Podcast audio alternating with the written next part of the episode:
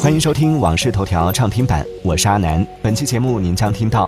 五十名外国人拿到首批五星卡；美国首个 TikTok 州禁令被法官推翻；美国航空局拟延长飞机黑匣子录音时间；孟加拉国登革热疫情严重程度创历史之最。接下来马上为您解锁更多新鲜事。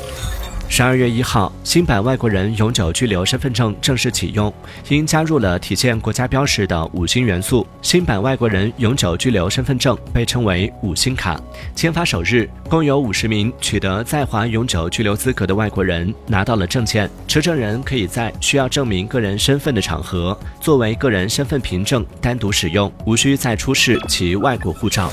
国家移民管理局消息，十二月一号，中国对法国、德国、意大利、荷兰、西班牙、马来西亚六国持普通护照人员实施免签入境政策首日，相关国家人员共有两千零二十九人次通过免签入境中国。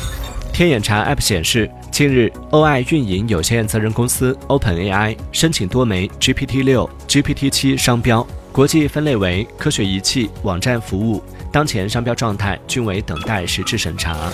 近日，微软游戏业务主管菲尔斯宾塞表示，微软正在与合作伙伴洽谈推出移动游戏应用商店的相关事宜。据此前报道，微软或将于明年推出应用商店，但斯宾塞拒绝透露具体日期。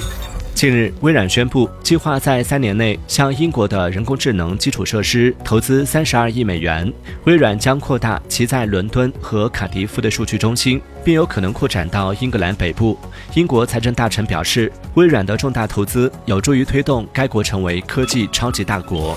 近日，TikTok 发布声明，宣布未来十年将在欧洲投资超一百二十亿欧元，实施三叶草项目，旨在为超过一点五亿欧洲用户提供数据保护。三叶草项目包括在爱尔兰和挪威分别开设两座和一座数据中心，用于将欧洲用户的数据存储在本地。近日，美国蒙大拿州的一名联邦法官叫停了该州针对 TikTok 推出的全美首个州禁令，认为该禁令很有可能违反了宪法第一修正案。蒙大拿州的 TikTok 禁令原本将在2024年1月1号生效，将全面禁止该州使用 TikTok。为遵守相关的监管规定，Meta 将为欧盟用户提供在使用 Threads 时纯粹浏览的选项，无需建立借以发布帖子的个人主页。据悉，Threads 于今年七月推出后，在全球大多数市场都可以使用，但由于欧盟对在线服务的监管，暂未在欧盟推出该服务。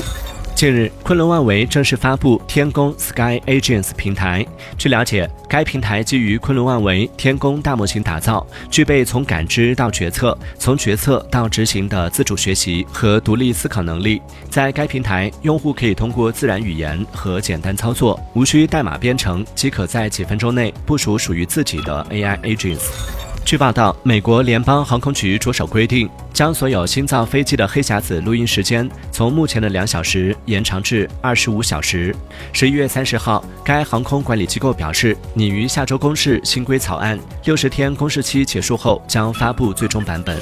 十二月一号，新西兰新任总理克里斯托夫·拉克森宣布，将在上任百天之内推动全国中小学校禁用手机，从而消除手机干扰课堂秩序的现象，让学生专心上课。据泰国卫生部疾病控制厅公布的最新数据显示，泰国目前有五十六万一千五百七十八名艾滋病毒感染者，平均每年新增约九千例，近一半年龄在十五岁至二十四岁之间，这种趋势已持续多年。据孟加拉国卫生部门公布的最新数据显示，截至十二月一号上午，今年以来，孟加拉国全国登革热疫情死亡病例已达一千六百二十八例，远超有记录以来全年死亡二百八十一例的记录。分析认为，因为气候变化，今年孟加拉国的降雨明显增多，导致蚊子滋生，是加剧疫情蔓延的重要原因。感谢收听《往事头条》畅听版，我是阿南，订阅收藏《往事头条》，听见更多新鲜事。